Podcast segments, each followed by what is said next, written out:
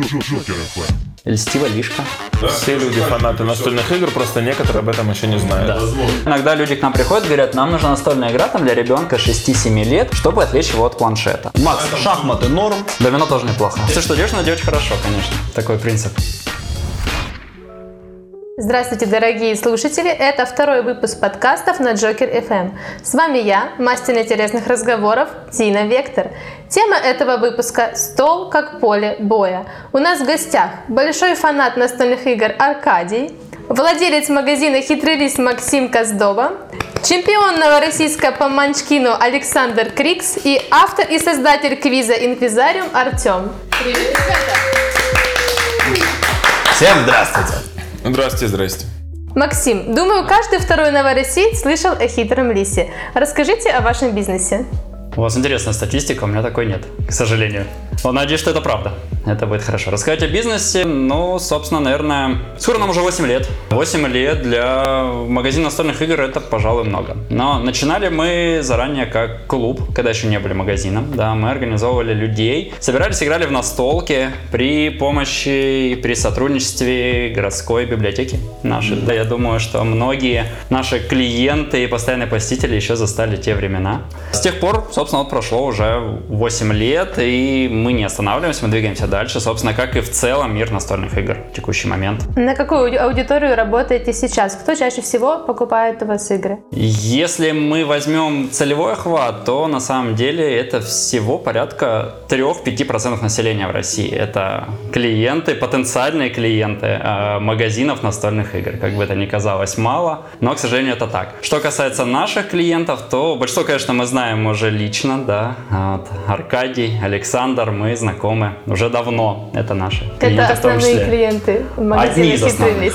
Да, да, все верно. Если мы опишем портрет типичного любителя настольных игр в России, да, то это будет, к сожалению, мужчина. К сожалению, потому что в России очень мало женщин по статистике играет в настольные игры. Если мы возьмем, допустим, европейские страны, то там этот показатель достигает порядка 50%, Америка 40%. А почему, как вы считаете, девушки играют меньше? Скорее всего, это связано с тем, что в целом хобби настольных игр у нас еще очень молодо в стране. Есть стереотипы, прежде всего о том, что настольные игры это, конечно, для детей. Хотя, опять же, возвращаясь к возрастной характеристике основного любителя настольных игр, то это молодой человек в возрасте от 16 до 36 лет. Ну, такая вот статистика есть, она собрана не мной, но, собственно, наши клиенты это подтверждают. То есть основная целевая аудитория. Кто старше 36 лет уже, к сожалению. Вы можете подтверждать прям вслух. Тот, тот встал. Мне два года осталось.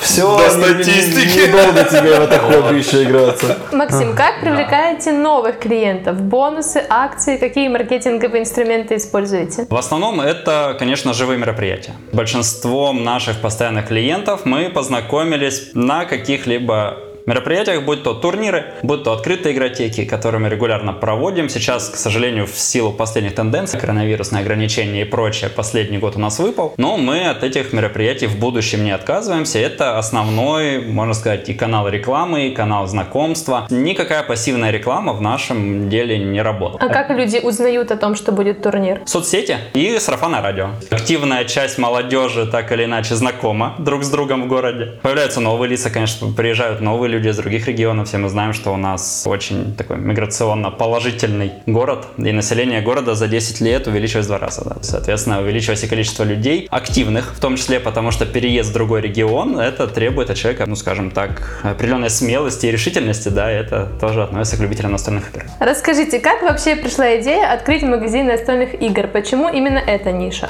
На самом деле этот бизнес появился из хобби. Если мы возьмем историю, изначально мы были клубом настольных игр, также хитрый лис. Все началось с того, что в 2011 году я уже с будущей супругой, мы переехали в Новороссийск, из Краснодара, да, мы проживали в Краснодаре, переехали в Новороссийск, и на тот момент настольные игры уже было мое хобби. И, естественно, я хотел найти людей, с которыми я мог бы поиграть здесь, в новом городе, в настольные игры. Но это оказалось большой проблемой. Мы долгое время искали какое-либо сообщество, которое на самом деле на тот момент просто не существовало. И вам пришлось его создать. Создать? Да, нам пришлось его создать, чтобы играть в настольные игры. Все было Как вы этого Вот так. добились? Как создали? Мы нашли Кто? людей в сети, опять же, да, мы живем все-таки век интернета. Кто знает, где искать, тот найдет. Форумы в то время были популярны, соцсети тогда были менее популярны. Вот. Были форумы, мы нашли людей, мы с ними вместе списывались. Получилось так, что несколько компаний настольщиков существует в городе, которые не знакомы друг с другом. Мы их объединили вместе и создали официальный уже клуб. Да, это был клуб «Хитрый лис» при поддержке, я говорил, центральной библиотечной системы, которая предоставляла нам помещение. Мы проводили, естественно, мероприятия, все это было официально. Потом мы столкнулись со следующей проблемой, что нам теперь есть с кем играть и есть где играть, но мы не можем купить настольные игры в городе. Это была вторая проблема. С одной стороны, приходилось заказывать через интернет. Интернет-магазины, опять же, 9-10 лет назад они были не настолько развиты, как сейчас. Во-первых, мы всегда переплачивали за доставку, ожидали долго, Почта России возила по 2-3 недели, кто помнит в те времена. Появилась такая идея, почему бы не попробовать, если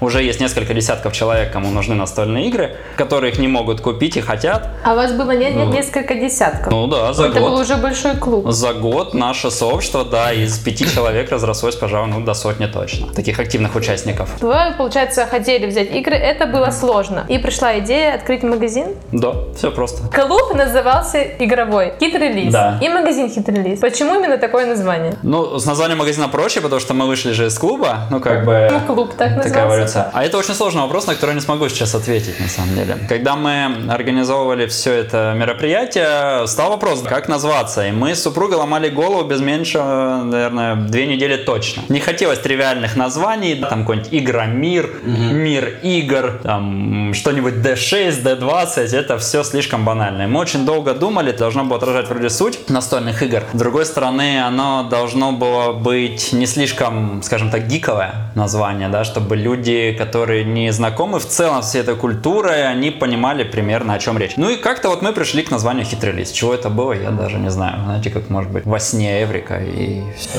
Как Менделеев, да. Да, уснул, проснулся, Да что там Менделеев? Есть какой-нибудь там как талисман, может быть, в виде лиса? Да, конечно, если вы были у нас в магазине, то очень много лисов внутри. Но э, возникает сложность, что на самом деле одно время я хотел купить плюшевую игрушку лисы, не смог ее найти. Как это было не Есть вариант парадоксально. живого лиса. да? Живого лиса в магазине, я боюсь, нас закроют тогда. Есть хороший мемасик с лисом, можно его тоже посадить. Нет, я сам. Это называется упоротый лис. Упоротый лис, да. Только мы ему более хитринки в глаза добавим. Прищур. Очень хитрый лис. Хитро упоротый лис.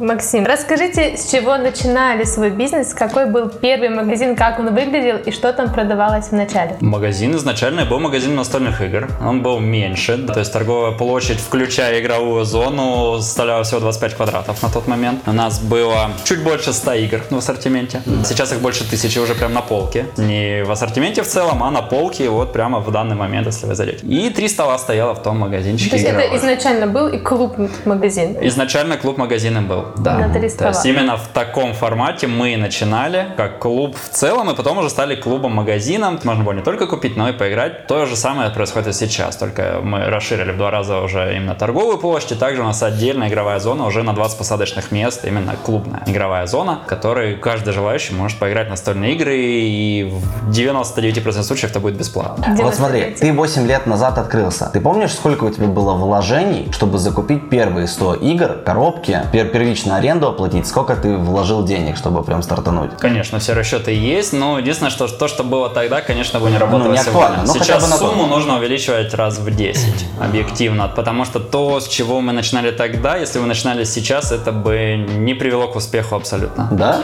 Прям, прям серьезно. Ну, в целом, да, потому что бизнес стал сложнее, в целом бизнес. Нельзя минимальным вложениями, как раньше, зайти. Плюс клиенты уже все-таки за это время стали более требовательными. Ассортимент нужно держать больше, да. То есть, если мы говорим, почему у нас было тогда чуть больше 100 игр, не потому что мы не могли закупить больше, а потому что, в принципе, не нужно было покупать больше. shoot you this way. Большинство людей уже играло во все. В Дженгу, в Монополию, в Алиас. А вы смеетесь, а многие клиенты, да, наши новые, которые попадают, говорят, ну, мы играли уже во все, пожалуй, что только возможно. Может, нам что-нибудь Дженгу, монополию и вылез.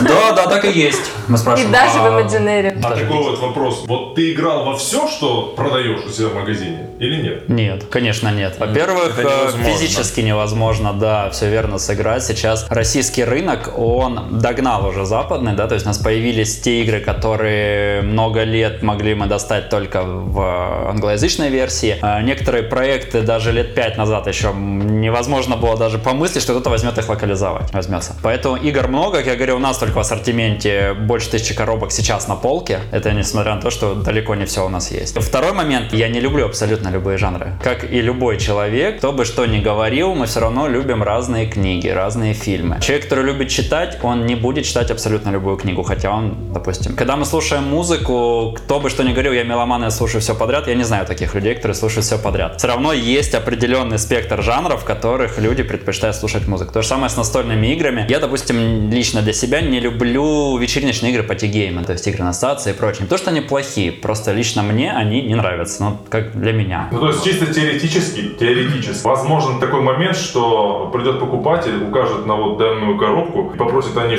что-нибудь рассказать. Ты скажешь, я в это не играл, и мне это не нравится. Такого Нет, это невозможно. невозможно. Вот, Это- э- вот это точно невозможно. Как, как ты будешь выходить из ситуации, если ты вот действительно не играл в эту игру? Но, во-первых, любая игра, чтобы попасть на полку магазина, да, она пройдет небольшой такой тест. Я и другие администраторы, мы ее оценим, насколько вообще в целом она интересна как настольная игра без привязки к нашим личным предпочтениям. И, конечно же, о каждой игре мы знаем основную суть, некоторые даже и более подробные правила перед тем, как игра, ну, или только попадет, или, естественно, планируется, мы изучим ее более подробно. И мы будем знать, в чем суть игры, что там нужно делать и вообще, насколько она хороша. Любой администратор магазина также, естественно, это все расскажет. Есть ли у вас в магазине какие-то уникальные, редкие и лимитированные игры? Да, конечно. Потому что мы ориентированы не только на массового покупателя, да, но и на, назовем так, гиков.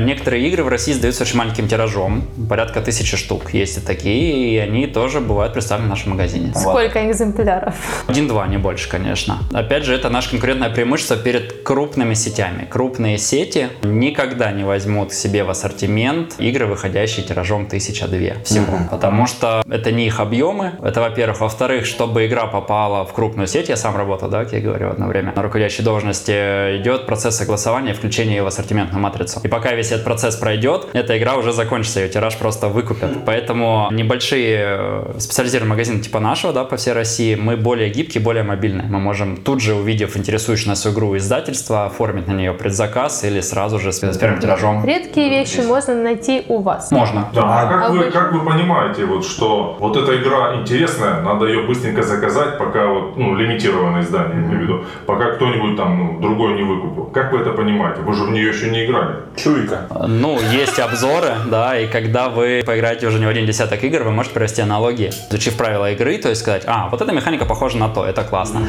А здесь они добавили еще вот то и присыпали немножко сверху специй там от третьей игры. Потому что объективно сейчас, конечно, полностью уникальную игру сделать невозможно, мы это уже понимаем. Собственно, те, кто постоянно играют, они тоже знают, что сделать полностью уникальную игровую механику, ну, пожалуй, уже не представляется возможным по той причине, что в мире существуют десятки тысяч настольных игр. Ну, это как с музыкой, нота всего 7, да? Да, поэтому в основном то, что сейчас появляется новое, это так или иначе компиляция разных игровых механик, доработанных, где-то как-то улучшенных и совмещенных в один продукт. А самая дорогая игра в вашем магазине, сколько стоит и как называется? Вот самая дорогая. Самая дорогая игра в нашем магазине стоит 12 тысяч рублей за коробку, если мы берем. А, на текущий момент, да, все верно, Аркадий угадал, это игра Gloomhaven, она занимает первое место по рейтингу Board Game Geek, это такой профессиональный рейтинг. Если мы будем ссылаться на него, чтобы понимать людям незнакомым, это как журнал Forbes в мире бизнеса, который дает свои рейтинги различным организациям, так и Board Game Geek дает свой рейтинг настольным играм. Это профессиональное, назовем так, сообщество. У них очень много показателей KPI, по которым они оценивают игры как таковые. Gloomhaven это в России одна из самых дорогих. На текущий момент то, что можно купить в нашем магазине, это самая дорогая. Да, как только будет новый тираж игры Немезиды, Gloomhaven будет уже не самый дорогой. Немезина дороже?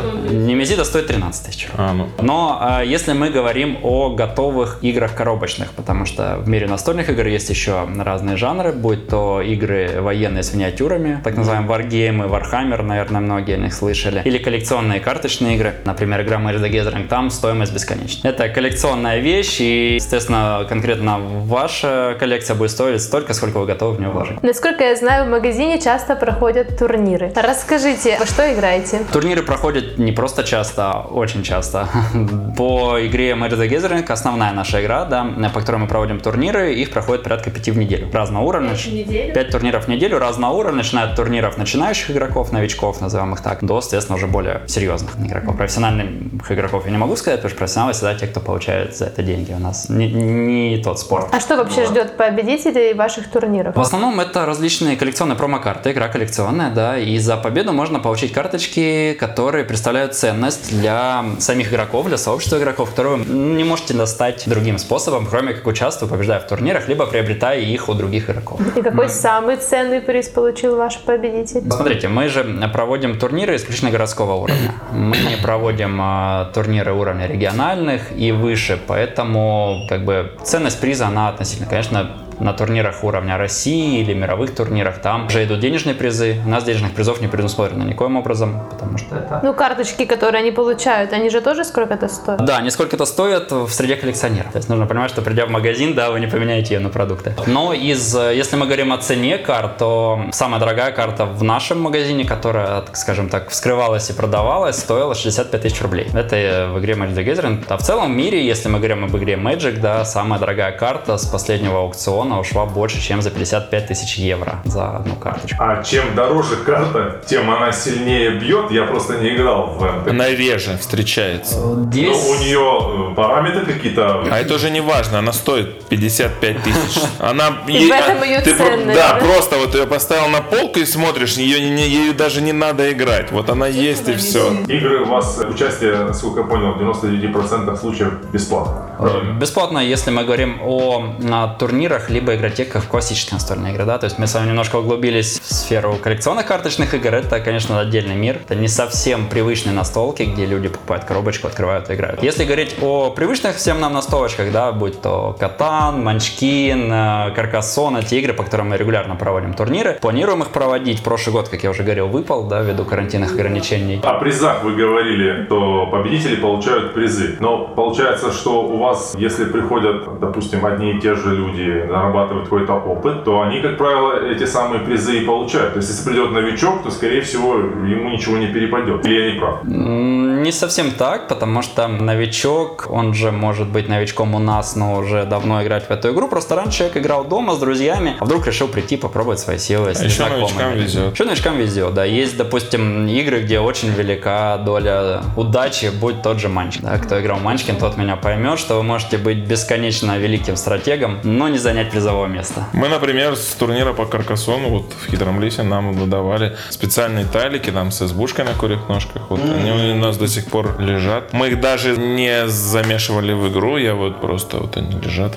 А я еще знаю, что у вас проходят какие-то закрытые турниры. Чем они отличаются от обычных? Но закрытые турниры мы проводим только по коллекционным карточным играм, да, либо по варгеймам. Что значит закрытый турнир? В основном это турниры для лучших игроков года. То есть, э, допустим, если мы вернемся опять к той же магии, у нас есть внутриклубный рейтинг, игроки, участвуя, побеждая в нем, получают определенное количество очков. Не будем даваться в подробности. Суть в том, что каждый год в конце мы выбираем 10 лучших игроков из более чем сотни да, игроков в магию и проводим для них закрытый турнир название чемпион. Попасть туда можно только по приглашению. И приз это звание чемпиона. Звание чемпиона города, конечно, красивый кубок, грамоты, промо-карточки и наше безмерное уважение к нему или нет. Максим, расскажите, что было самым сложным ведением вашего бизнеса? Как боролись с кризисными ситуациями? Были же такие? Ну, кризисные ситуации не закончились, я не знаю. Они никогда не заканчиваются. Они никогда не заканчиваются, да. Но есть те, которые уже побеждены. Ну, смотрите, что касается кризиса сейчас, да, у нас, если мы говорим об экономическом кризисе, то, пожалуй, он перманентный все время, что существует наш магазин. Мы открылись в конце 2013 года. Буквально через год, да, 14 всем известные события, Россия попадает под санкции, и дальше лучше не становится. Мы это видим. К сожалению, минус в том, глобальный минус в том, что падает доход населения. Почему это минус для нас? Потому что мы торгуем не товарами первой необходимости, мы торгуем хобби-товарами. И до бесконечности, конечно, невозможно людям находить свободные средства на свое хобби. Кто-то начинает отказываться, кто-то меняет приоритеты, и это самая большая проблема, пожалуй, в целом для любого хобби-бизнеса, наверное, не только наш магазин. Хотя многие увлеченные люди готовы меньше есть, да, но купят себе заветную коробочку. Также плюс в том, что многие наши клиенты, да и в целом фанаты настольных игр, да, это люди, которые, ну, без ложной скромности, довольно интеллектуально развиты и всегда могут свой доход повысить каким-либо образом, ну, где-то как-то постараться. Сейчас в Новороссийске появился новый, довольно крупный игрок в сфере настольных игр. Не боитесь конкуренции? На самом деле нет, потому что у нас несколько разграниченные сферы, да, то есть где-то мы пересекаемся, как бы это ни казалось парадоксально, но мы разные. Тот игрок является прежде всего частью франшизной сети, и они ориентированы на более потоковый массового покупателя. Они заранее находятся да, в торговом комплексе. В крупном Красная площадь. Мы же больше ориентированы на гик-культуру, то есть у нас, как мы говорили ранее, можно найти вещи, которых нет нигде больше. В этом плане мы предлагаем более редкий, более специализированный товар. Мы не ориентированы на случайного потокового клиента. Что касается конкуренции, конкуренция это хорошо, потому что, как я и говорил ранее, э, слишком маленькое количество и процент людей, которые являются потенциально клиентами магазинов, магазинов настольных игр. И чем больше будет магазинов различных, тем больше охват населения, больше людей узнают в целом о том, что есть вообще настольные игры, что это уже не монополия. Сейчас, благодаря и тому, что этот магазин находится в таком проходимом месте, многие люди немножечко затянутся в эту сферу и узнают, что конечно. есть хитрый лис. О том и речь. Э, Если людям будет интереснее, конечно, они, заходя, допустим, более социализироваться, да, принять участие в каких-то ивентах, турнирах и так далее, они узнают о нас. А у них проходят турниры? На данный момент нет. Небольшие игротеки, конечно, проводят. Но, как я и говорю, у них другая специфика. Опять же, формат магазина в торговом центре, в крупном торговом центре именно, он ну, не позволяет делать то, что можем делать мы. А как вы планируете развивать свой бизнес в дальнейшем? Это сложный вопрос. Сейчас мы немножко упираемся, как я говорю, в экономические факторы. Я лично просматриваю целесообразность дальнейшего расширения количественного, да, то есть а, какое-то время назад было в планах открывать второй магазин. Но это в планах. Было, но сейчас пока э, не рассматривается по той причине, что я не вижу перспектив количественного расширения. Да? Мы будем работать исключительно над качеством. То есть можно расширяться количественно, можно расширяться качественно, опять же, предлагая лучший ассортимент. Пум-пум-пум.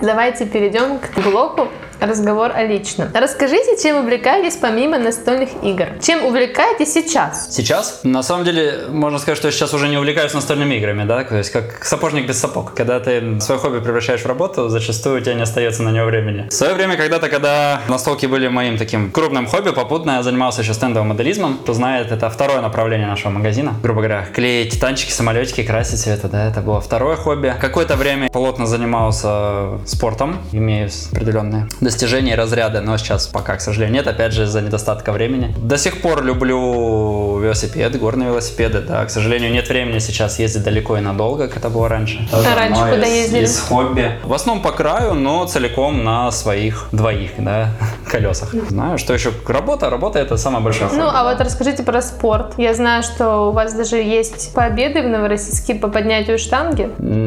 Не всем по поднятию, да, я занимался жимом штанги, жим штанги лежа. И да, не только в Новороссийске, я мастер спорта международного класса. Мастер спорта Да, международного МСМК, класса. да. Ну, это, это тоже было хобби, на самом деле. То есть, несмотря на высокое достижение, это было мое хобби, я им занимался много лет, я планирую в него вернуться.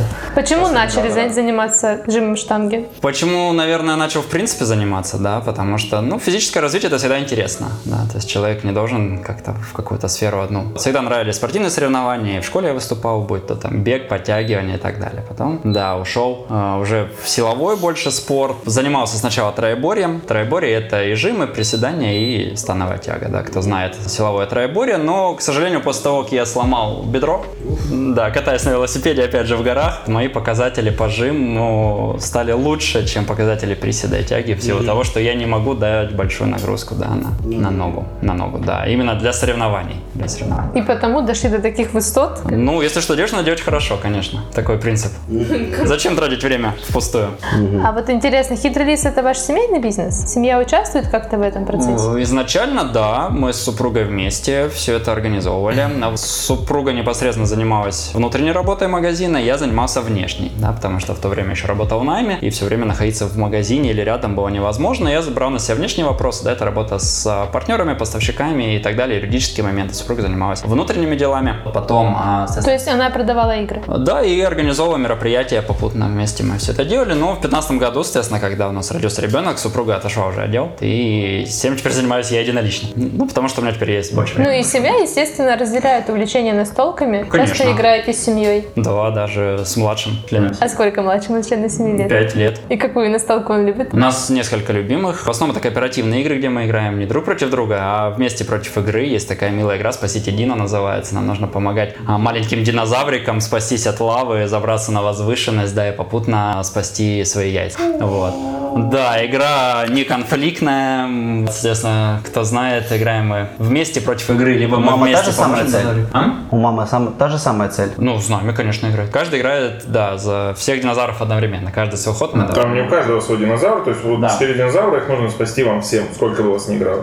Было трое-четверо. Понятно. Настолка делает такой интересный семейный досуг. Ну, в целом, да, настольные игры это отличное семейное времяпрепровождение. На самом деле сейчас большая проблема нашего социума, да, что у нас не хватает коммуникации не только с знакомыми, друзьями, но и внутри семьи. Внутри семьи люди не общаются друг с другом, и многие хотят это исправить, но, к сожалению, не понимают, как это сделать. И настольные игры это вот как раз тот путь, который может помочь. Хотя, к сожалению, встречаются часто клиенты, да, которые хотят купить настолку ребенку, но не играть с ним. И когда мы им говорим, что ну вы же будете играть вместе, люди смотрят на нас с непониманием. То есть как, зачем? У меня нет времени играть со своим ребенком. Я хочу отвлечь его. Да, то есть причина, иногда люди к нам приходят, говорят, нам нужна настольная игра там для ребенка 6-7 лет, чтобы отвлечь его от планшета. Это очень частая мотивация покупателей именно детских настольных игр. И в процессе, когда мы понимаем, что же нужно, что хотят клиенты, мы выясняем, что они хотят отвлечь ребенка от планшета, но они не хотят проводить с ним вместе. То есть любую активность они не хотят проводить вместе. То есть они хотят дать ему игру, чтобы он играл сам. И мы говорим, «Реб- м, как, как бы не работает, вы не можете отвлечь ребенка от планшета, дав ему настольную игру и не играя с ним. Если мы говорим о визуализации, конечно, планшет будет выигрывать всегда настольную игру. То, на что работает да, компьютерная игра, это яркие образы, движения и так далее. А настольные игры дают нам как раз коммуникацию. Если вы хотите этот фактор коммуникации исключить, тогда успеха ваше предприятие не достигнет. Да? Вы не переключите ребенка на настольную игру, не играя ним.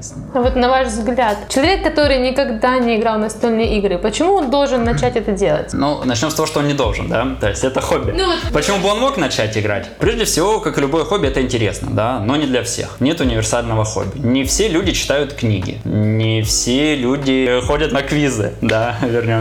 Хотя это круто, и это классно. Настольные игры что нам могут дать? Сейчас, опять же, если мы говорим о мировых тенденциях, человеческий социум, он уходит из цифры, как бы это не было парадоксально, возвращается обратно в живое общение. Потому что если мы вспомним 90-е, начало нулевых, э, шла цифровизация, да, люди уходили в онлайн полностью, и это считалось классно, это было прогрессивно. Сейчас уже как бы немного все этим наелись и хотят вернуться обратно, обратно в живой мир, и живая коммуникация это то, что могут дать настольные игры. Это живые эмоции. Опять же, играя онлайн с другими игроками, а, вы не можете испытать радости такой от победы, видя, как же переживает ваш оппонент, да, своему проигрышу. Это дорогого стоит. Это дорогого стоит. Ради этого только стоит. Вот, Александр любит манипулировать людьми. И это действительно психологический фактор. Есть игры, прям заточенные на психологические факторы, психологическую манипуляцию людьми. Это отдельный жанр. И онлайн уж точно не сможет вам такого дать. То есть, да, вы можете играть в шахматы онлайн с другими людьми, там эмоции не нужны, нам нужен холодный расчет и математика. Но большинство настолок все-таки вот дают вам вопрос коммуникации и живых эмоций. Это то, что, пожалуй, другое перекрыть не сможет. А если мы рассмотрим вариант ММО? ММО. Ну, опять же, живое общение там относительно. Вы общаетесь с людьми, которых вы не знаете. Ну, либо даже если знаете, да, это все равно не face-to-face, назовем это так, а глаза в глаза. Не то, не то. Это как примерно сравнивать электронные книги и бумажные. Совсем другая атмосфера, да. Хотя мы понимаем, что электроны вроде как и удобнее, и вообще большинство книг читается один раз, но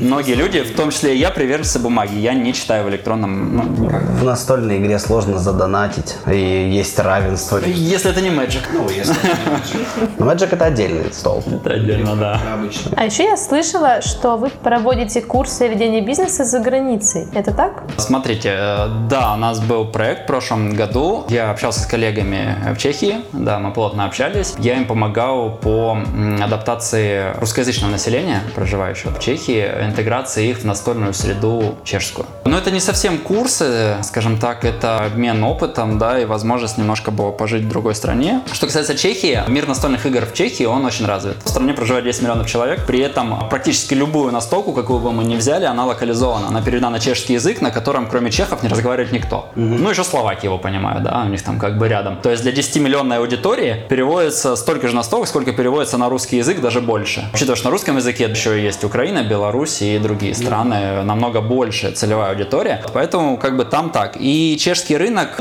он уже развит, он уже стоявшийся, там, ну, нового ничего не придумаешь. Есть просто группа людей, да, будь то и чехи, и наши соотечественники, которые бы хотели объединить чешскую аудиторию и российскую. Но тут сложность остается в менталитетах, прежде всего. Да. Почему? Ну, разные менталитеты людей, соответственно, чехов и, и русских проживает. Как это проявляется в процессе игры? Чехи закрыты, во-первых. Чехи закрыты, и попасть в чешскую компанию очень тяжело. Как бы есть коллеги, которые бы хотели интегрировать российское сообщество в чешскую среду и получить еще больше клиентов. Ну, что логично, да. И была группа людей заинтересованная, которая занимается именно организацией досуга для русскоязычного населения, в частности в Праге, потому что очень много студентов. И они хотели как раз добавить себе в раздел активности это настольные игры. Ну, то есть Что, что значит да. раздел активности? Есть большое сообщество русскоговорящее. Люди, которые занимаются его организацией и проведением мероприятий. Они зарабатывают на этом деньги, да, естественно. На продаже досуга. Ну, представьте себя за границей. Конечно, вы в первую очередь будете искать русскоговорящее сообщество. А какова была ваша роль в этом процессе? Обмен опытом с точки зрения организации мероприятий для русскоговорящих. Ну вот, если бы, конечно, не коронавирус, да, он немножко наложил это, мы, возможно, с вами сейчас бы не пообщались. Ну, как бы так. Потому что отправили обратно из-за коронавируса? Ну да, да, конечно. То есть там как бы наш проект немножко закрылся, но он все еще есть, и вот ждем. А планируете продолжать? Ну пока да. А как будет хитрый лист на чешском? Льстива лишка.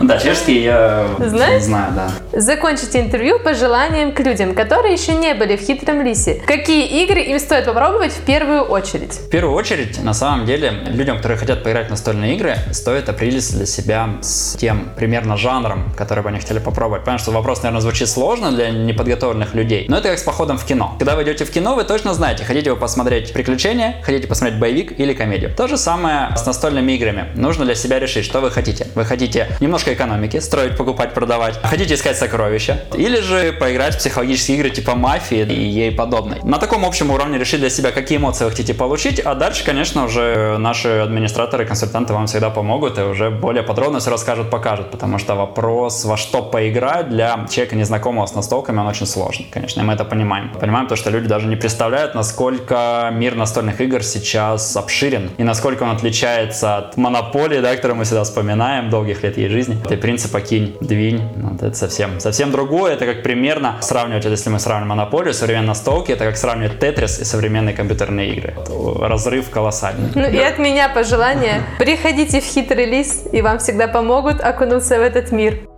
Пум-пум-пум. Джокер.